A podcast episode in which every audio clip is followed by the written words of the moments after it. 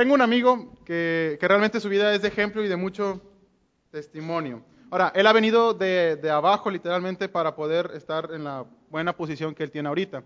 Ahora, si usted lo viera hoy en día con su carrito, su teléfono, su, su buen vestir, su, su, trabajo, usted pensaría que, que, tiene una vida fantástica, pero eh, no, no, no, no es así, no todo ha sido color de rosas para él. Ahora, y es que él tiene una discapacidad física y este es que le falta, le falta una mano. Él en un accidente de trabajo perdió la mano eh, y a partir de ese momento ha tenido que vivir sin una mano. Ahora, si usted piensa que él perdería una partida de FIFA por no tener mano, eh, está muy equivocado. Pero no todo es bonito para las personas que tienen discapacidades. Según la Organización de las Naciones Unidas del Departamento de Asuntos Económicos y Sociales, el 10% de la población mundial, más o menos unos 650 millones de personas tienen alguna discapacidad, ya sea que no pueden hablar, no pueden moverse, no pueden escuchar, no pueden ver o no pueden razonar. En México las causas que originan discapacidades son cinco. Son enfermedades, edades avanzadas, accidentes, nacimientos y otras causas. Uh, si hiciéramos las estadísticas en esta hora aquí en la Iglesia de la Gracia, de 100 personas que estamos aquí, incluyendo a los niños, 37 de nosotros tendríamos una discapacidad por alguna enfermedad. Cada 24 de nosotros llegaremos a una edad avanzada y por ende tendríamos una discapacidad. 13 de nosotros nos vamos a accidentar o nos accidentaríamos y tendríamos una discapacidad. 16 nacerían con alguna discapacidad y finalmente otros 7 uh, tendrían una por cualquier otra causa. Eh, dentro de todas las discapacidades que podemos encontrar, encontramos una en particular, que es la ceguera. Ahora, ¿qué es la ceguera? La ceguera es la falta del sentido de la vista, ya sea en un ojo o en los dos, de manera parcial o de manera completa. Eh, aún con los grandes avances de la medicina del día de hoy eh, y los derechos humanos que la gente tanto defiende, las personas con discapacidades, especialmente las que tienen ceguera, son tratadas de una manera muy discriminatoria. Ahora, si nos trasladamos al primer siglo, si uno era ciego, era condenado a tener una vida casi miserable, si, tus padres no cuidaban de ti o algún familiar o algún amigo. Uh, tenía situaciones económicas difíciles, situaciones religiosas, situaciones sociales. Básicamente eras excluido de la vida social del pueblo de Israel. Y no era algo muy bonito, solamente vivías día a día viviendo de limosnas lo que la gente te daba. Si no te daban dinero en un día, pues no podías comer. Entonces, era realmente una situación muy, muy difícil. Ahora, imagínese usted todo un día sin poder ver, o sea, pero tiene que realizar todas las actividades que cotidianamente hace. Tiene que levantar a preparar el desayuno, tiene que ir al trabajo, tiene que manejar, tiene que arreglar a los niños, tiene que planchar su ropa, cosas así, pero no puede ver. O sea, realmente es imposible lograr hacer esto. Ahora, quizá lo hemos llegado a experimentar, ¿no? El, no poder ver nada. Cuando estamos en nuestra casa y se va la luz en la noche, eh, estamos como que, ¿qué, ¿qué, hacemos? Buscamos la lámpara, buscamos el celular, buscamos una vela. Es más incómodo porque te pegas en el dedo chiquito del pie y te enojas porque no puedes ver nada y te estresas. Y es una situación muy, muy incómoda. Pero aquellos que pierden la vista de manera temporal, eh, por un pequeño lapso de tiempo, sabe que tarde que temprano va a regresar la luz y vamos a seguir viendo. Aquellas personas que nacen con la discapacidad de ser ciegos, o sea, no tienen ni idea, no pueden darse una idea acerca de la luz, no pueden darse una idea acerca de las formas, no pueden darse una idea acerca de los colores. O sea, ¿cómo le explicarías a alguien que nunca ha visto el color rojo cómo es el color rojo? ¿Qué es el color rojo? O sea, es, es muy, muy difícil. Están incapacitados para poder comprender al 100% lo, lo que hay en el mundo, las formas, los colores, la luz y las cosas que en el mundo hay. Ahora, creo que de igual manera nosotros, en un aspecto espiritual, por nuestra condición humana pecaminosa, estamos incapacitados para poder comprender y ver las cosas espirituales. Dicho de otra manera, nosotros estamos ciegos. Y tú dices, hermano, pero yo puedo ver ahorita, uso lentes, quizá con fondo de botella, eh, pero, pero veo ahorita, ¿no? Pero en el aspecto espiritual estamos ciegos por nuestra, nuestra naturaleza pecaminosa caída. El apóstol Pablo lo expresa así. El hombre natural no percibe las cosas que son del espíritu, porque para él son locura y no las puede entender, porque se han de discernir espiritualmente. Entonces, al no poder ver y ni entender las cosas que son espirituales, se, seguimos estando en rebeldía. Ahora, en capítulo 9 encontramos esto de una manera mejor ilustrada. Eh, llegando capítulo 9, ya pasamos capítulo 7, capítulo 8, Eh, y es en capítulo 8 en donde Jesús pronuncia eh, su metáfora, yo soy la luz del mundo, yo soy esa luz que puede alumbrar mucho más allá de lo que te puedes imaginar. Si a los judíos que estaban escuchándolo, si a los fariseos eh, que escucharon estas palabras no habían entendido a lo que Jesús se refería, Jesús en capítulo 9 va a ilustrarlo de una manera perfecta para poder eh, hacer entender a los fariseos esta gran verdad. Ahora, vamos a tener una explicación de la narración que se nos da en capítulo 9 y después vamos a extraer unas lecciones y posteriormente unas aplicaciones. Juan capítulo 9, versículo 1. Se nos dice que al pasar Jesús vio a un ciego de nacimiento. Ahora, ¿cuándo sucede la narración? Tenemos dos posturas. Una es, después del capítulo 8, obviamente después de la fiesta de los tabernáculos. ¿Recuerdan el, sermón que se enseñó que en el último gran día de la fiesta Jesús se levanta? Eh, dicen, bueno, acabó ese gran último día de la fiesta y enseguida Jesús se escapa del, versículo 59 cuando lo quieren apedrear. Jesús escapa y pasando por el templo se encuentra al ciego. Esa sería una opción. Otra opción es que han pasado ya unos cuantos meses, unas cuantas semanas, y se encuentra muy cerca la fiesta de la dedicación. Eh, en el capítulo 10, versículo 22, se nos dice que ya se está celebrando esta fiesta. Entonces, pudo haber pasado un lapso de tiempo y justo antes de la fiesta, Jesús pasó por el templo y vio al ciego de nacimiento. Eh, en cualquiera de los casos donde haya sido el milagro, este verso nos establece la escena. ¿sí? Para cuando uno ve una película, se te introducen los personajes, los, actores principales, eh, se te introduce dónde se va a dar forma a la historia. Y Juan capítulo 1 hace eso. Se nos dice que Jesús y un ciego de nacimiento.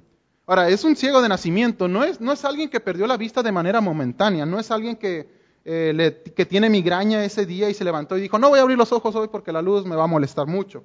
No es alguien que, eh, que simplemente se enfermó y, no puede ver por un, lapso pequeño de tiempo. Es un ciego de nacimiento.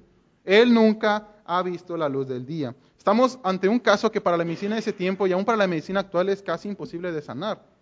Y nos dice el versículo 2 que los va Jesús pasando y van sus discípulos. Y se nos dice en el versículo 2, le preguntaron los discípulos, Rabí, ¿quién pecó? ¿Este o sus padres para que haya nacido ciego? Ahora, la pregunta de los discípulos revela eh, la creencia que los judíos tenían en ese momento. ¿sí? Eh, la, respuesta, la pregunta perdón, de, los, de los discípulos te da a entender que solamente existen dos opciones. O, es ciego por su culpa o es ciego por la culpa de los padres. Ahora, vamos a, ver las, vamos a dar las dos explicaciones. Número uno, este hombre no podía ser responsable de su ceguera, porque al menos que haya pecado en el vientre de su madre. Eh, los rabinos enseñaban a raíz de Génesis 25, que recuerdan la historia en Génesis 25 cuando eh, Rebeca está embarazada de Jacob y Esaú, y esos dos están peleando en el vientre. Bueno, los rabinos dicen, mira, ya desde el vientre están peleando, es decir, ya están pecando, eh, y, los rabinos enseñaban que, bueno, es posible pecar desde el vientre, y por esa razón puede estar así ciego. Otros, otra creencia muy griega enseñada por Platón era la preexistencia del alma. Este tenía que ver con la reencarnación. Es decir, que en tu vida pasada hacías cosas malas, morías y tu alma se iba a algún lado. No necesariamente al infierno o al cielo, sino a una especie de limbo. Entonces, tiempo después, reencarnabas y en esta vida presente pagabas lo que hiciste en tu vida pasada. Eh, había judíos que se mezclaban, eh, mezclaban el Antiguo Testamento con las filosofías griegas. Ellos dicen, no, es que en su vida pasada él pudo haber pecado y por eso es que ahorita es ciego de nacimiento. Claramente la Biblia eh, no enseña esto de la reencarnación. Y luego dicen, bueno, los padres. Ahora, los padres en efecto son pecadores. ¿sí? No estamos diciendo que, ellos pues, están libres de, pecado y que eh, no tienen nada de culpa. Pero la idea de que un niño sea castigado por causa de los padres es una idea muy contraria a lo que enseña la Biblia. Por ejemplo, en Deuteronomio 24, 16 se nos dice que los padres no morirán por los hijos, ni los hijos por los padres. Cada uno morirá por su pecado. Jeremías 31 nos dice que el pueblo ya no va a citar este proverbio. Los padres comieron uvas agrias, pero la boca de los hijos se frunce por el sabor. Cada persona morirá por sus propios pecados. Los que coman las uvas agrias serán los que tengan la boca fruncida. Ezequiel 18:20 dice, la persona que peque es la que morirá. El hijo no será castigado por los pecados del padre, ni el padre será castigado por los pecados del hijo. Entonces, la respuesta eh, la respuesta de Jesús es interesante, porque Jesús en versículo 3 responde, no es que este pecó, ni sus padres, sino para que las obras de Dios se manifiesten en él. La respuesta de Jesús expone entonces el error en el, que los discípulos se encuentran. Eh, ellos decían, no, solamente hay dos explicaciones, o pecó este o pecó sus padres. Y, Jesús dice, no, existe una tercera respuesta. Ahora, Jesús no está negando la naturaleza pecaminosa de este hombre. Si bien nació ciego, sigue siendo un pecador. Si los padres pudieron haber cometido errores y siguen siendo pecadores. Pero no necesariamente por, esa, por causa de los padres este niño está ciego. Jesús dice, la razón es que las obras de Dios se manifiesten en él. Otras traducciones más actuales ponen para que el poder de Dios sea visible en la vida de esta persona. Ahora, esto no quiere decir que Dios deliberadamente diga, ah, ciego, ciego, ciego, ciego, háblale al mundo. No, decir eso sería eh, pensar en contra del carácter de Dios. Más bien, eh, Dios invalidó el desastre de la ceguera del niño, de tal forma que al crecer, al recuperar la vista, pudiera ver la gloria de Dios en la cara de Cristo. Es decir, tenía un propósito mucho más grande. Pero Dios no está en el cielo diciendo, ciego, ciego, ciego, y, vámonos para que las obras de Dios se manifiesten, porque Dios no actúa de esa manera. Y versículo 4 nos dice, Jesús responde, me es necesario hacer las obras del que me envió, entre tanto que el día dura, la noche viene cuando nadie puede trabajar. Ahora, Jesús tiene una misión, se nos dice, ¿sí? Tiene que hacer las obras del que me envió, es decir, Él tiene que cumplir la misión por la cual está, Él está en este mundo. Y la frase, entre tanto el día dura, como que tiene una connotación de urgencia. O sea, cuando estamos haciendo un trabajo en nuestra casa, no queremos, o arreglando el carro, o, pintando, o lo que sea, no queremos que la noche nos agarre porque ya no vemos bien, ya nos da más sueño, eh, y decimos, no, hay que apurarnos antes de que el día se acabe. Normalmente a la gente le gusta viajar más de día. ¿Y qué es lo que primero que dicen los papás cuando viajan por carretera? Hay que salir temprano para que la noche no nos agarre en carretera, porque la carretera es peligrosa. Y ese es el punto, es lo mismo en, en este pasaje. O sea, Jesús dice, tengo que aprovechar el tiempo que me queda. Y es que estamos a meses de, tener la crucifixión de Cristo. Si, si, el milagro fue en la fiesta de la dedicación en invierno, estamos más o menos a seis, siete meses que Cristo vaya a la cruz. Es decir, que el tiempo a Jesús en la tierra se le está terminando. Y él dice, me es necesario hacer las obras de Dios, entre tanto que el día dura, entre tanto todavía tengo tiempo de estar aquí con ustedes. Después dice, la noche viene cuando nadie puede trabajar. Y habla de ese momento en que se separa de los discípulos en el momento de su muerte. Y versículo 5 dice, entre tanto que estoy en el mundo, luz soy del mundo. Ahora, parece, eh, unos dicen, ah, mira, Jesús dice que él era la luz cuando estaba en el mundo, pero Jesús ya no está ahorita en el mundo. Por lo tanto, pues ya no es la luz del mundo. Y, la respuesta es no. O sea, Jesús, si bien ya no está en el mundo, pero Él sigue siendo la luz del mundo. Él sigue brillando y sigue eh, haciendo obras en la vida de las personas. Versículo 6 se nos dice que, dicho esto, o sea, imagínate, el apóstol Juan que está escribiendo estas palabras está viendo en primera fila a todo color y en HD lo que va a acontecer. Y Juan, al escribir, recuerda lo que está pasando y dice que Jesús escupe en tierra e hizo lodo con la saliva y untó con el dedo los ojos de los ciegos. Ahora, no es la primera vez que Jesús sana a un ciego, ¿sí? Ha sanado ciegos en Bethsaida, ha sanado ciegos en Jericó, ha sanado al ciego Bartimeo. Entonces, en todos los milagros de los ciegos lo hace de maneras diferentes. ¿sí? Cuando Jesús sana, eh, realiza sus milagros con mano soberana, pero no se limita a normas de procedimiento. No es como que Jesús tiene un manual de ah, cómo sanar ciegos, ¿verdad? Paso número uno, eh, poner sus manos sobre él. No, Jesús cura como le place. ¿sí? No se nos dice por qué lo hace de esta manera, pero Jesús eh, cree que esta manera es la, correcta para esta ocasión. Y Jesús escupe, le pone lodo y le dice al ciego, ve a lavarte en el estanque de Siloé. Y que traducido es enviado. Ahora, me da mucha curiosidad cuando eh, Juan pone entre paréntesis estas palabras. O sea, te está, detiene un poco para decirte el significado del estanque. Y la pregunta es, ¿por qué? Ahora, este nombre por la fiesta de los tabernáculos, sabemos que simboliza las bendiciones de Dios enviadas al pueblo de Israel. ¿sí? Ellos están celebrando en la fiesta de los tabernáculos el tiempo que pasaron en el desierto, pero también están celebrando las bendiciones que Dios les ha dado y les va a traer para las cosechas de ese año. ¿sí? Ellos en la fiesta de los tabernáculos celebran eso. Ahora, es decir, que cuando Juan pone eh, esta nota de enviado sobre el, estanque de Siloé, eh, nos dice, mira, todas las bendiciones que, que, Dios, que tú quieres que Dios mande, ya lo hizo. ¿Y sabes cómo? En la persona de Cristo. ¿Por qué? Porque Juan está diciendo, Jesús el Mesías es entonces el verdadero enviado de Dios. Y por eso se toma eh, eh, este, eh, el tiempo para poder ilustrar esto. Porque está diciendo, bueno, Jesús es el Siloé verdadero. Jesús es el, es el enviado de Dios para poder salvar a los pecadores perdidos. ¿sí? Y esto como que los, al principio los, los, discípulos y quizá el ciego no lo entienden. ¿sí? Como que bueno, pues sí, el, el Siloé, el enviado. Pero pues al ciego lo que le interesa es quitarse el lodo, obedecer y, y ver qué pasa.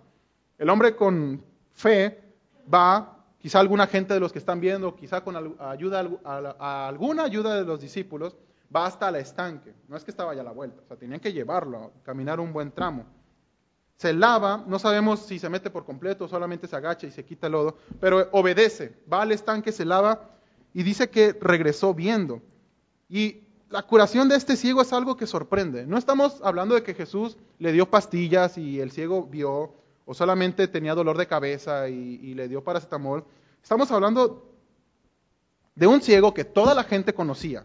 Estamos hablando de un ciego que todos los que pasaban por el templo sabían que él era ciego de nacimiento. No era una recuperación natural de la vista.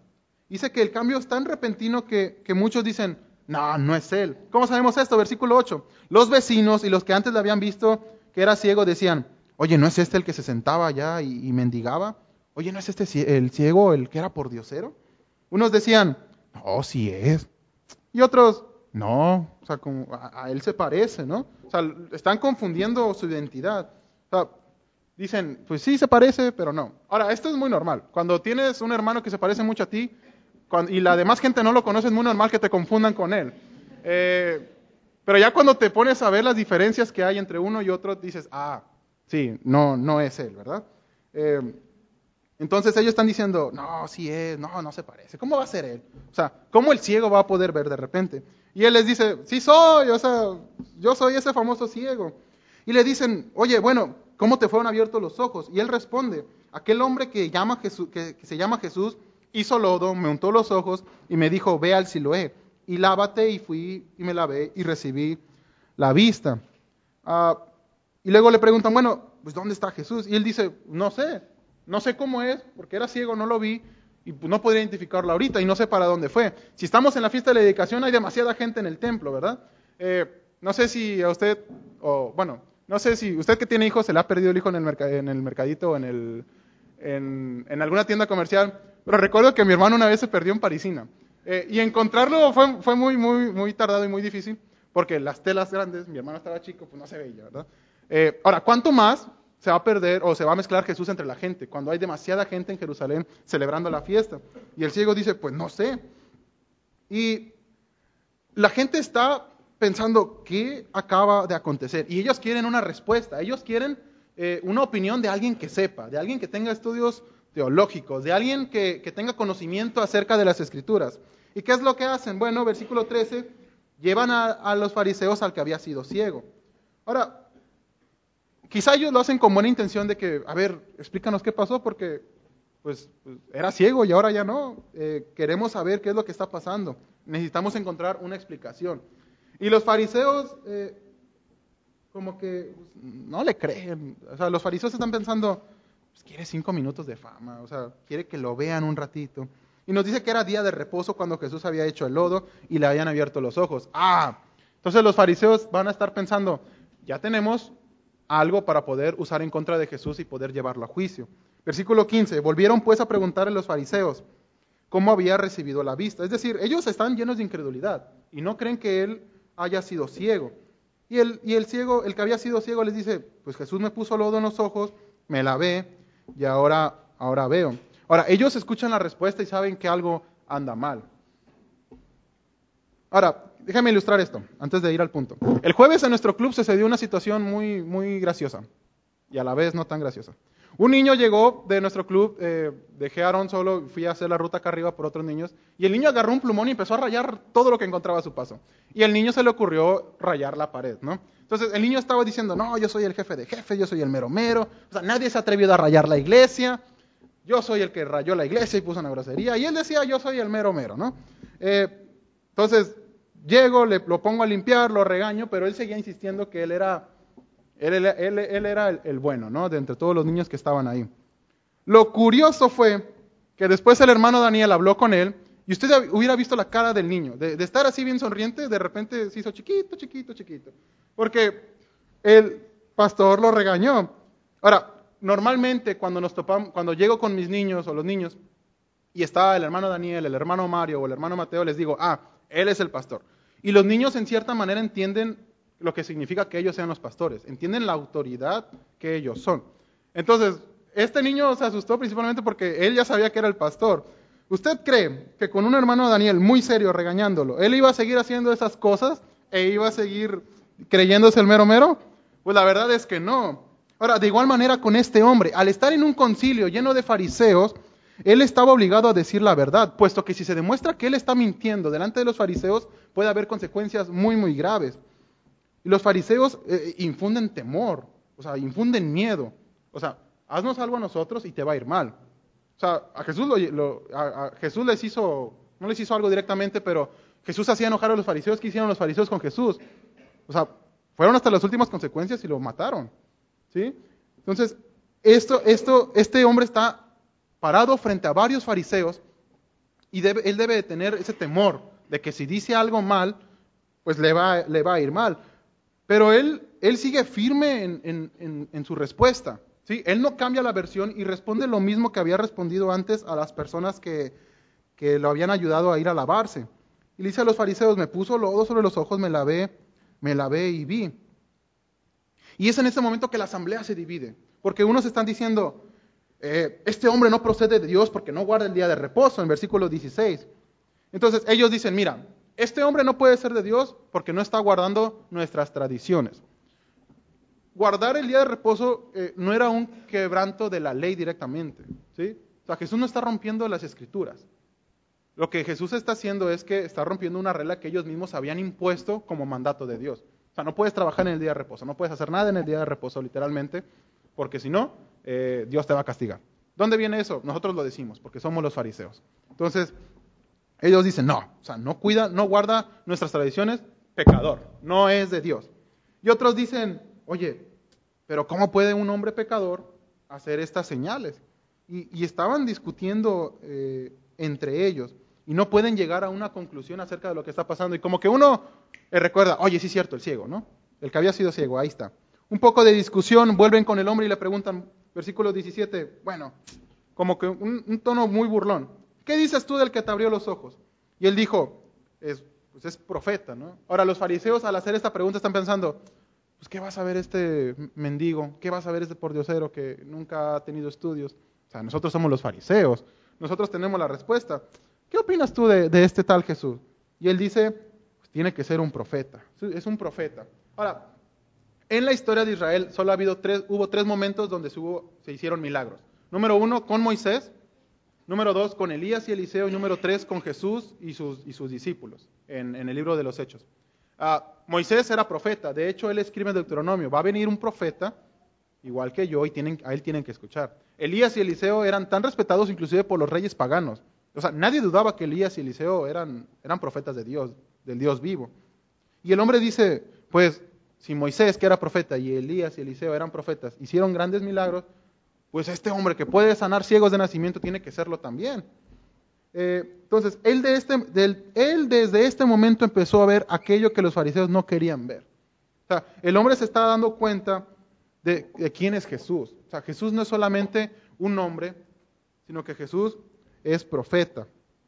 Entonces, versículo 18 dice, no, o sea, este, este hombre nos está mintiendo. Está- están viendo la evidencia, están viendo, escuchando el testimonio del hombre y dicen, no, es imposible que este hombre haya sido ciego. Y por lo tanto mandan a llamar a sus padres.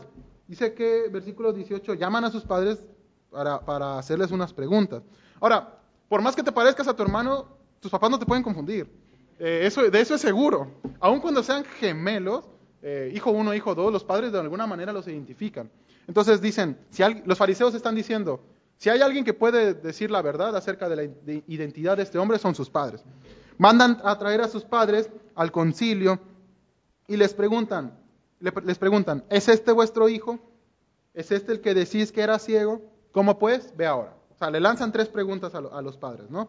eh, es su hijo, nació ciego, ¿cómo ve?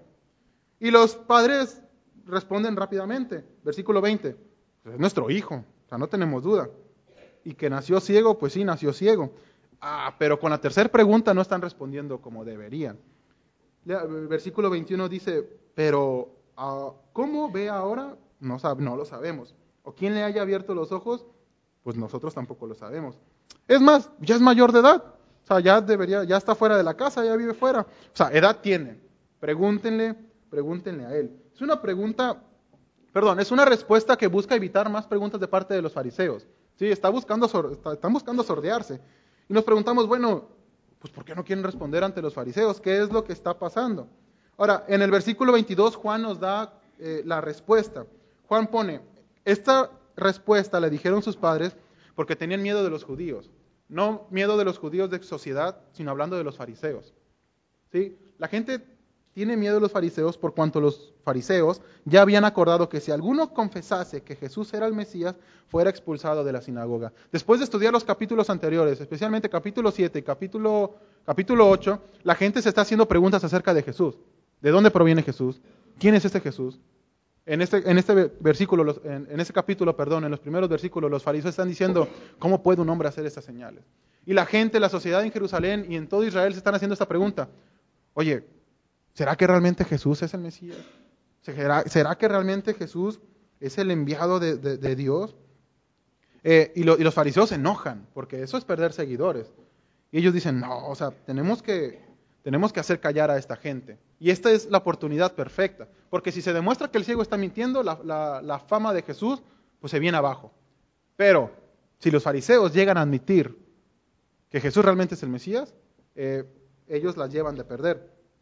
Entonces la gente afuera se están preguntando, ¿es realmente Jesús el Mesías? ¿Es realmente eh, eh, el enviado?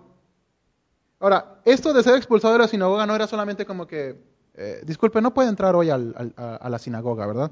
O sea, era ser, era ser sacado de la vida social de Israel. Ahora, hemos estudiado en otras ocasiones cómo trataban a los cobradores de impuestos, ¿verdad? Los tenían como gentiles y a veces ni les querían hablar. Los ignoraban, los trataban mal. Eh, a los que tenían alguna discapacidad, como los leprosos o los ciegos o los paralíticos, pues los tenían como que, pues allá, ¿no? Y así trataban a los que eran expulsados de las sinagogas. O sea, si tú estabas sano y tú podías estar en la sinagoga, no querías ser tratado así, porque nadie te iba a hablar. Era algo que nadie quería. Y los fariseos escuchan esta respuesta y saben que ya no tiene sentido entonces hacerle más preguntas a los padres. Y los fariseos en la asamblea, bueno, este, traigan al hombre ciego otra vez, ¿no? Eh, lo mandan a traer eh, y los fariseos saben que esta señal representa un peligro para ellos. Saben que tienen que silenciar a este hombre por lo que el milagro por lo que el milagro implica. Como ya dijimos anteriormente, si la gente lleva al, ciego, a los fariseos, para que, digan, ¿qué pasó? ¿qué onda con Jesús? ¿Qué onda con ese ciego? ¿Qué acaba de pasar? Si los fariseos dan por bien el milagro, eh, pues confirmarían de dónde proviene Jesús y quién es Jesús. Lo cierto es que ellos ya han estado presentes en otros milagros, en otras señales, han estado presentes en otras declaraciones en los capítulos anteriores, y ellos no quieren darse cuenta, y ellos no quieren creer ni admitir las pruebas que Jesús ha hecho. Son necios y no quieren entender. Y los fariseos no estaban dispuestos a aceptar esta verdad de que Jesús era el Mesías.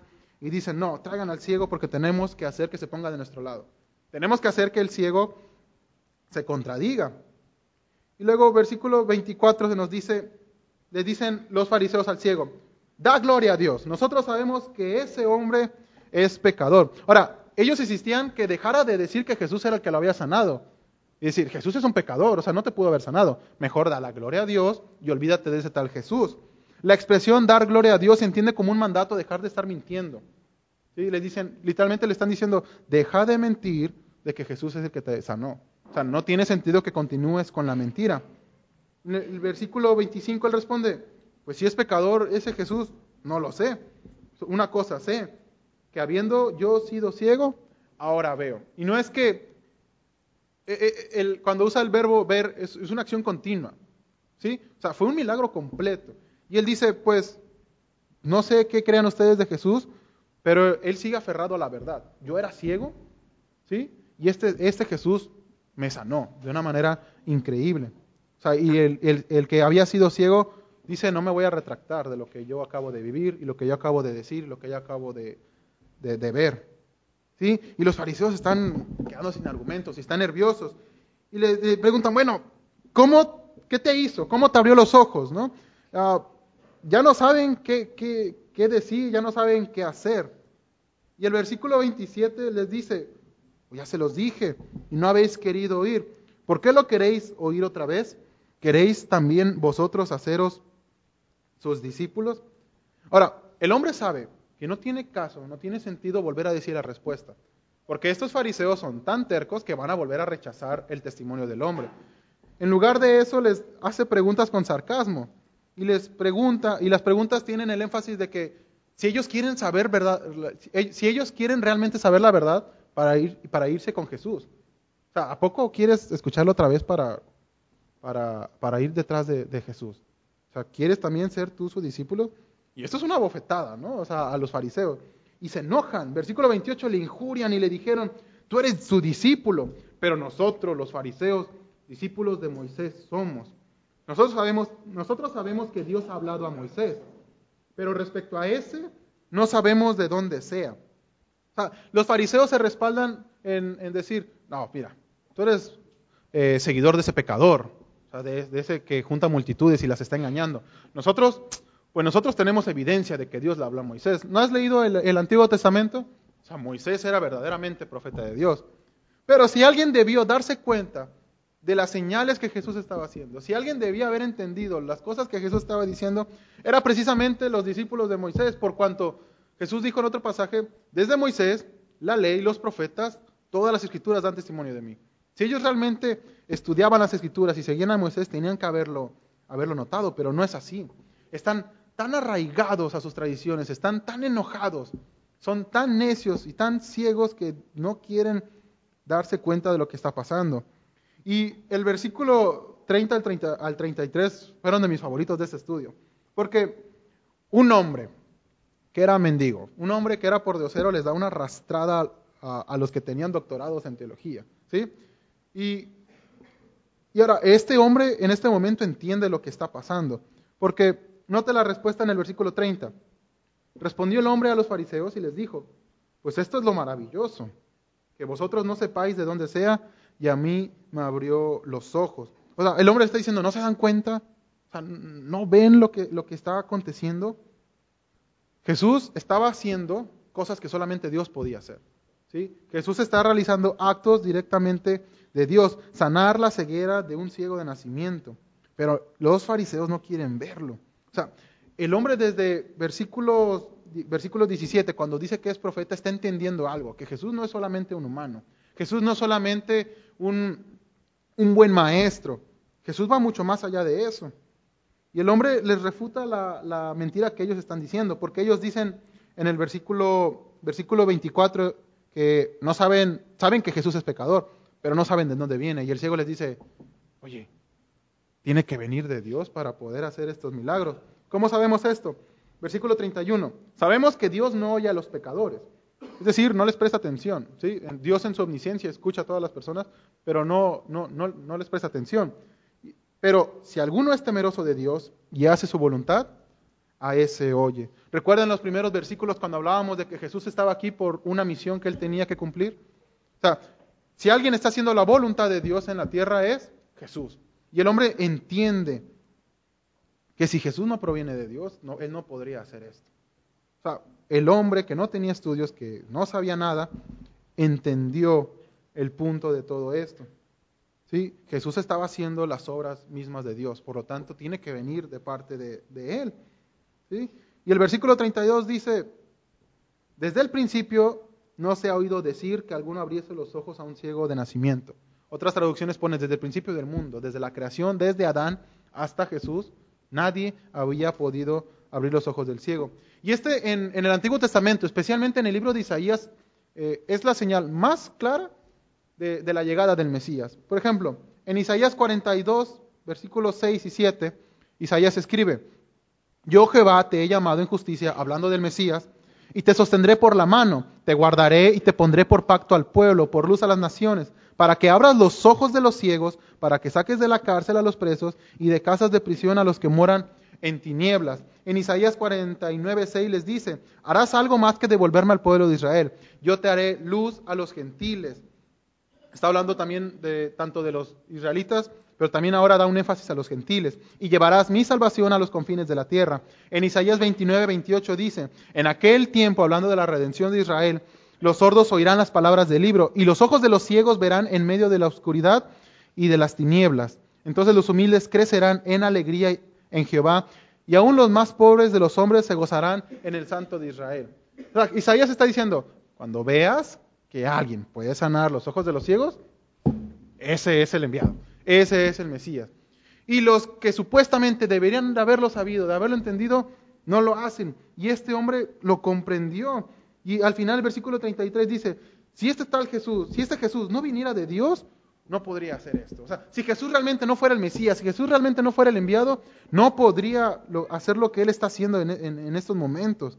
O sea, Jesús tiene que venir sí o sí de parte de Dios para poder realizar todo lo que Él está haciendo, para poder hacer las señales que, Él está haciendo. Y los fariseos están callados, pero están enojados y están escuchando. Y con ira, con rencor, les, les responden en el versículo 34 y le dijeron, tú naciste del todo en pecado y nos enseñas a nosotros? O sea, tú vas a venir a enseñarnos a nosotros. Actúan como de una manera muy, muy infantil. Al verse superados, eh, ya no saben qué hacer y le, responden con otra cosa que no tenía nada que ver con, el argumento que ellos habían estado llevando y que el ciego ahora había dicho. Les refuta de tal manera que los fariseos solamente les queda actuar como niños pequeños. Es como cuando el niño de la colonia se enoja y él era el dueño del balón y pues ya no hay fútbol, ¿verdad? Eh, así, así, de una manera tan infantil. Estamos enojados y ¿sabes qué? Al final, ¿qué hacen? Le expulsan de la sinagoga. Ahora, en los versículos anteriores, en el 22, habíamos dicho que cualquiera que confiese que Jesús es el Mesías iba a ser expulsado. Literalmente es, pues, pues adiós, ¿no? Pero eh, en este expulsar es que literalmente lo, sacan con odio. En una expresión en nuestros días sería, lo sacaron a patadas. O sea, están tan enojados que no tan solamente le dicen, ¿puede retirarse? O sea, lo, agarran, lo empujan y lo sacan.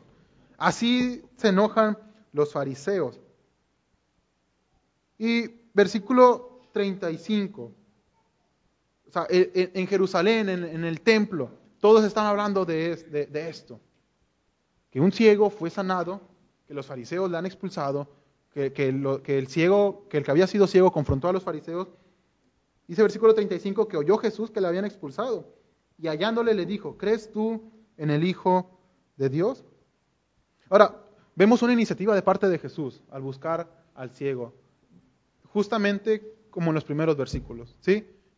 No fue coincidencia que Jesús pasara por esa parte donde estaba el ciego. Jesús toma la iniciativa en buscarlo.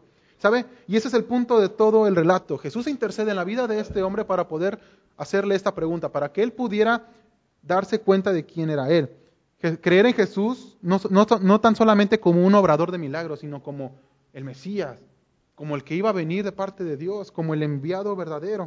O sea, de esta manera, el hombre que había sido ciego, no solo de manera física, sino también de manera espiritual, al, al creer en Jesús, iba a poder ver y comprender las verdades espirituales. Versículo 36 nos dice que él responde y dice, pues ¿quién es, Señor, para que crea en él? O sea, recordemos que él no le había visto. Eh, y este hombre ha reconocido a Jesús como el profeta, como el enviado, como eh, aquel que puede sanar, inclusive ciegos de nacimiento. Ha experimentado en carne propia el poder que este Mesías tiene. Sabe de, su naturaleza divina y sabe de su procedencia. ¿sí? Y este hombre eh, le pregunta, ¿quién es para que yo crea en él? Y Jesús le responde en otras palabras en el versículo 37, pues le has visto y el que habla contigo, él es. En otras palabras le dice, yo soy el Mesías, yo soy el Hijo de Dios en el cual tú tienes que creer. ¿Sabe? Y me llama mucho la atención la respuesta que el hombre, que el hombre hace, porque le dice, Señor, creo. Y no tan solamente creo, sino que también, sino que también le adora. ¿Sí? Si el ciego entendió la naturaleza divina de Jesús y entendió su procedencia, sabe que Jesús tiene algo muy directamente, o sea, sabe que Jesús es Dios. Y no dice, pues sí, Señor, creo en ti, pero explícame por qué me quedé ciego. Sí creo en ti, Señor, pero explícame eh, por qué dejaste que yo pasara todo esto. Así creo en ti, Señor, pero pero ayúdame a entender lo que está pasando en este momento. No, él dice que cree en Jesús como el Mesías, como su Salvador, y le adora. A pesar de que no entiende el por qué Dios permite esta situación, él termina adorando. Y los fariseos ven la, la, escena de lejos. Y Jesús dice en el versículo 39, para juicio he venido yo a este mundo, para que los que no ven, vean, y los que ven, sean cegados. Para aquellos que tengan obstinación de decir, yo no necesito de Jesús, pues se van a quedar ciegos. Y algunos de los fariseos, pues están ahí viendo y le escuchan. En el versículo 40 le dicen, ¿acaso nosotros también somos ciegos? ¿Acaso nosotros necesitamos, necesitamos de ti? O sea, los fariseos, eh, la, respuesta, la pregunta de los fariseos espera un no por respuesta. ¿Somos ciegos? Y ellos dicen, pues no, no somos ciegos, somos los fariseos. Somos aquellas personas que estudian la ley. ¿Por qué necesitamos creer en, en, en, esta, en este hombre? O sea, yo no me siento ciego, decían los fariseos. Yo no tengo la necesidad de creer en él. Y Jesús le responde, si fuerais ciegos, no tendríais pecado, mas ahora porque decís, vemos, vuestro pecado permanece. Y Jesús les dice, bueno, no quieren creer, pues sigan en su pecado, no van a poder, no van a poder ver de ninguna manera. ¿Sí? Eh, y ellos al final con su actitud dijeron, ¿sabes qué? Nosotros no necesitamos a este Mesías. No necesitamos creer en Él porque no somos ciegos, podemos ver. Tenemos estudios, somos los fariseos. Pero sabe, al final de todo, ellos no quisieron hacer caso a las señales de Jesús demostrando claramente quién era Él. ¿sí? La señal de sanar a los ciegos era la evidencia más clara de que el Mesías había llegado. Y ellos no querían, no querían verlo. Ellos querían un enviado de Dios que hiciera las cosas ellos querían. Ellos querían un Mesías, un enviado de Dios que hablara lo que ellos querían que él hablara. Ellos querían un enviado de Dios a su manera. Y al ver que el supuesto enviado de Dios actúa de manera diferente, habla de manera diferente, ellos dicen, nosotros yo no quiero este enviado. No, no lo quiero. Y no admiten que Jesús es ese enviado de parte de Dios. Era una señal tan clara que un, un mendigo la pudo entender. ¿Sabe, hermano? Entonces, al final podemos concluir que Jesús es el enviado por Dios para dar luz a los ciegos. Que Jesús es el enviado por Dios para dar luz a los ciegos. Por lo tanto, ¿qué debemos de hacer nosotros? Tú debes creer en Él como el Mesías. Y no tan solamente creer, así creo en un Dios, ¿verdad? No, cree en Él como el Mesías, como aquel, aquella persona que puede darte salvación. Y no tan solamente te quedes ahí, sino también adórale. También adórale. Ahora, vamos a dar unas lecciones de, este pasaje. Ahora, número uno, no todo lo que pasa en tu vida es por un pecado en específico. ¿Sí? No todo lo que pasa en tu vida es por un pecado en específico. Ahora, hay que decir que, hay que nuestro, nuestros pecados tienen consecuencias. ¿sí? Pero no necesariamente cuando te pasa algo malo es porque estás haciendo algo mal. ¿Por qué? Porque versículo 3 nos dice que Dios quiere mostrar su poder en nosotros. Entonces, no todo lo que pasa en tu vida es por un pecado en específico. Número dos, a diferencia de los supuestos sanadores del día de hoy, los milagros de Jesús nunca desilusionaron a la gente. Hoy en día vemos en cualquier lugar, en cualquier canal de YouTube, eh, en, cualquier de las mega iglesias, personas que afirman ser sanadores.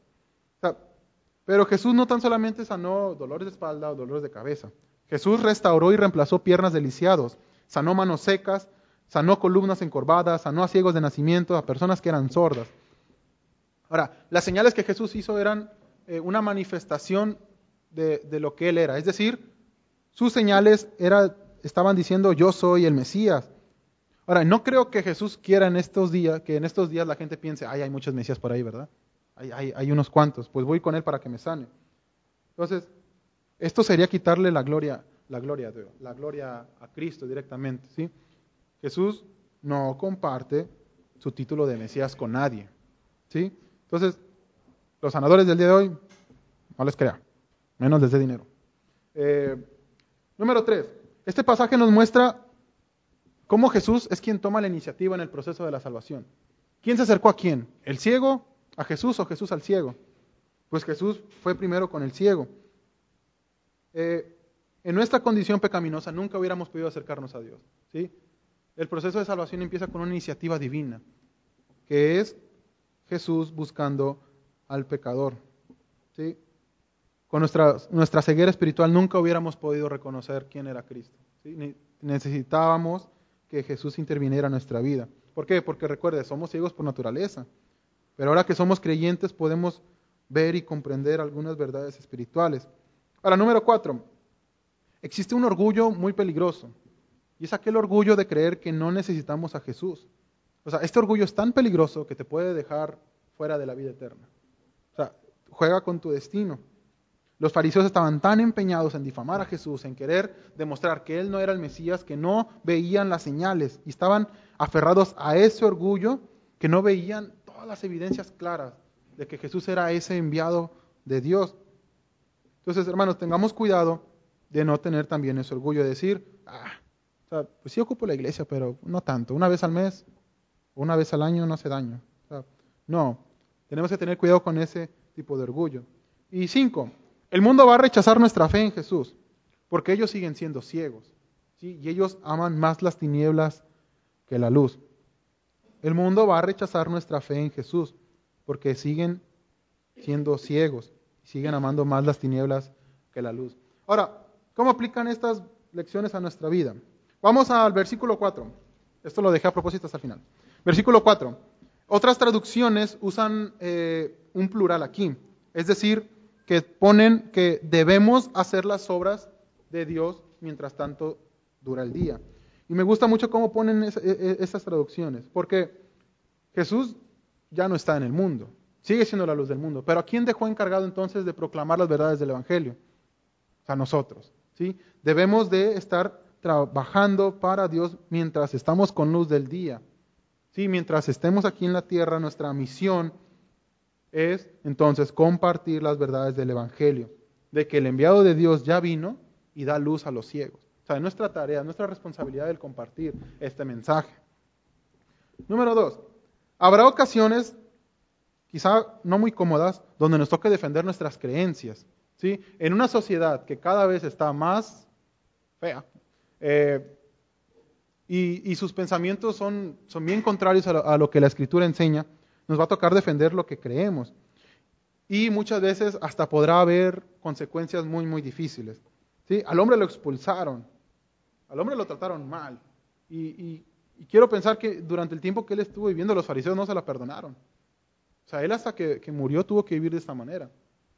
Pero él decidió vivir así porque comprendía que creer en el Mesías, porque comprendía que seguir a Jesús era más importante que tener eh, aceptación de, personas que, pues, que, no querían nada con Jesús.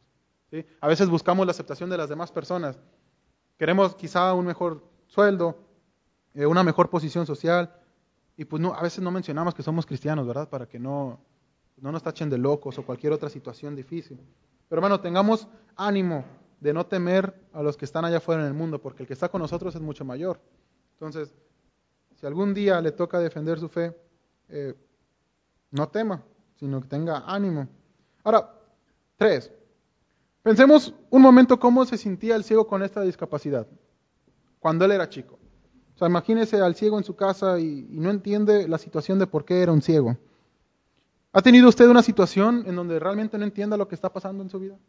¿Ha tenido una situación o le ha tocado vivir algo en lo que usted eh, que le haya hecho decir a usted, Dios, ya no puedo.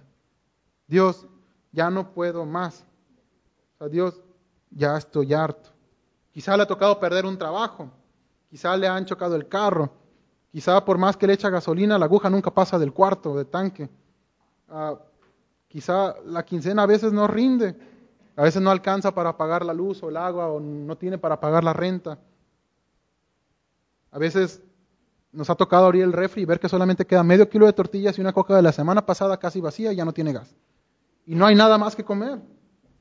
No sabemos cómo hacerle frente a las situaciones difíciles. Le ha tocado vivir enfermedades de familiares o de personas cercanas, inclusive muertes.